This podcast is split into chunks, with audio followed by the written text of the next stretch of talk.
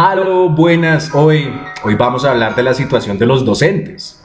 Docere, docere o docere, dependiendo de la pronunciación, es la palabra latina para enseñar, teach. En inglés, enseñar, en francés, en alemán tenemos los verbos lehren, unterrichten, beibringen. La primera vez que se usa este verbo latino es en una obra de Cicerón. Cicerón escribe tres libros sobre la elocuencia y sobre las características del orador ideal. Uno de estos libros es De Oratore, über den Redner en alemán y en español El orador o sobre el orador. Cicerón define el verbo docere como el acto de proveer la verdad a través de la argumentación racional y a través de la declaración de los hechos. El filósofo argentino Darío Steinschreiber de Buenos Aires tiene un video de YouTube muy bueno en el cual nos habla de Federico Nietzsche, Friedrich Nietzsche, y nos cuenta que en realidad lo que hay no son hechos, sino lo que tenemos son interpretaciones. Cuando estemos hablando de la ilustración, de la Aufklärung, vamos a hablarles de esto. Entonces, en la Universidad Nacional de Colombia, en la sede de Bogotá, vamos dos años en los que el curso de las actividades académicas no ha tenido un desarrollo normal debido a la coyuntura que vive el territorio. Estamos hablando de los semestres 2018-2 y 2019-2 en los cuales no se pudo terminar a tiempo las actividades y la universidad tuvo que volver al año siguiente a retomar clases en enero y en febrero. Todo esto debido a los paros, a las manifestaciones, debido a la indiferencia y a la poca actitud de conciliación que tiene este gobierno con muchos sectores. Uno de esos sectores son nuestros docentes, nuestros profesores, particularmente los docentes que están bajo la figura de la ocasionalidad, es decir, nuestros docentes ocasionales y en la universidad este gobierno está representado por la rectoría y por toda la gente ahí abajo. Resulta que el año pasado, el día jueves 18 de diciembre, la decanatura citó a todos los profesores ocasionales para, para leerles un comunicado. La parte que nos interesa de ese comunicado es la siguiente. De no haber alcanzado los objetivos totales de las asignaturas, agradezco su colaboración y su apoyo para que dentro del día 16 de enero y el 14 de febrero se culminen los objetivos de las mismas, para lo cual se efectuará, sin tilde, una vinculación en la modalidad de docente ocasional ad honorem. Esto, esto es un latinismo. Ad honorem, vamos a leer la definición de Wikipedia. Ad honorem es una locución latina que se usa para caracterizar cualquier actividad que se lleva a cabo sin recibir ninguna retribución económica. Literalmente significa por la honra, por el prestigio o por la satisfacción personal que la tarea brinda. También se usa la frase latina pro bono que significa literalmente por el bien. Esa frase de pro bono la escuchamos en una película que se llama Yo soy Sam. ¿Qué quiere decir esto? Quiere decir que el año pasado le pidieron a nuestros docentes que trabajen gratis por la honra, por el prestigio, por la satisfacción.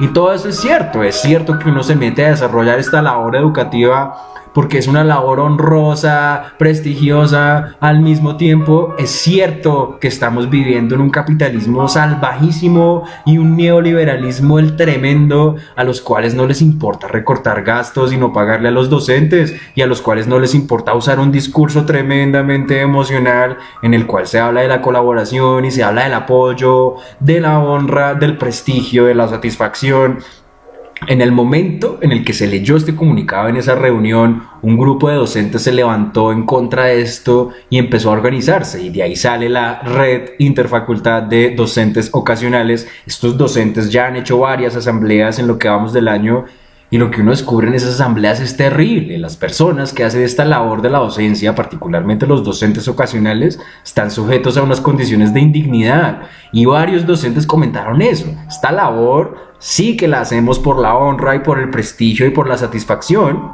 pero también comemos y también tenemos familias y pagamos arriendos y servicios y con el sueldo es que uno no vive, sino que sobrevive en este capitalismo tan salvaje y tan bravo. A estas asambleas han asistido unos docentes tremendísimos de ciencias políticas, de derecho, profesores de economía, que nos han contado cosas graves, por ejemplo, el déficit del que tanto se habla en la Universidad Nacional está siendo cubierto en una parte por fondos que deberían llegarle a nuestros docentes y eso ha sido así durante muchos años. Igualmente descubrimos que incluso hay profesores de planta que están precarizados, los mismos profesores de planta, y, hay, también hay decanos y otros docentes con condiciones salariales muy buenas que no quieran empatizar con los docentes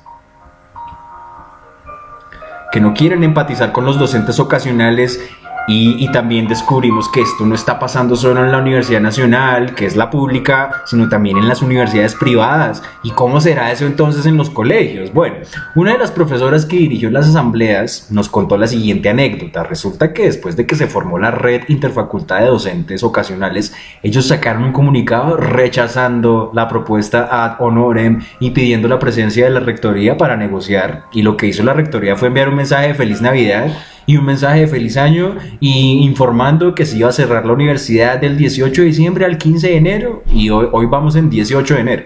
Estos profesores se contactaron con un periodista al cual, al cual le dieron un premio Simón Bolívar, o sea, un periodista teso y un periodista serio, y entonces el man publicó una columna en un periódico informando sobre esta situación, sobre los contratos, sobre la ausencia y la falta de voluntad de la rectoría, y por esto la rectora de la Universidad Nacional llamó por teléfono a este periodista para decirle que había habido, era un problema de comunicación un problema de comunicación. Tiene toda la razón la rectora porque el acto comunicativo requiere de cualquier persona que reaccione ante aquello que se les está diciendo y se les está pidiendo. En alemán eso se dice auf das Gesagte eingehen o auf jemandes Bitte eingehen y esto es lo que genera la comunicación exitosa, cuando uno se encarga de lo que su interlocutor le está diciendo.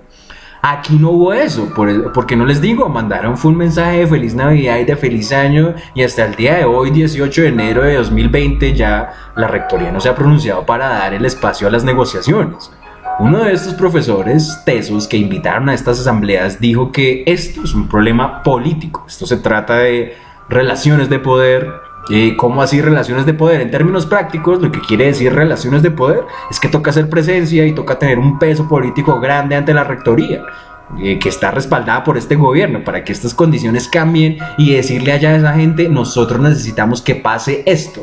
¿Y cuáles son esas condiciones? Los contratos ocasionales son por periodos de cuatro meses al año, no tienen año sabático, no tienen pensión, no tienen vacaciones pagadas, no hay prima, no hay acceso a la salud durante cuatro meses al año y otras vainas más injustas y otras vainas más desiguales. Algunos docentes se quejaron ante sus superiores y la respuesta que recibieron fue esta ya tenemos quien de sus clases y ya tenemos quien de sus temas y vea que allá en esa mesa lo que tenemos es hojas de vida.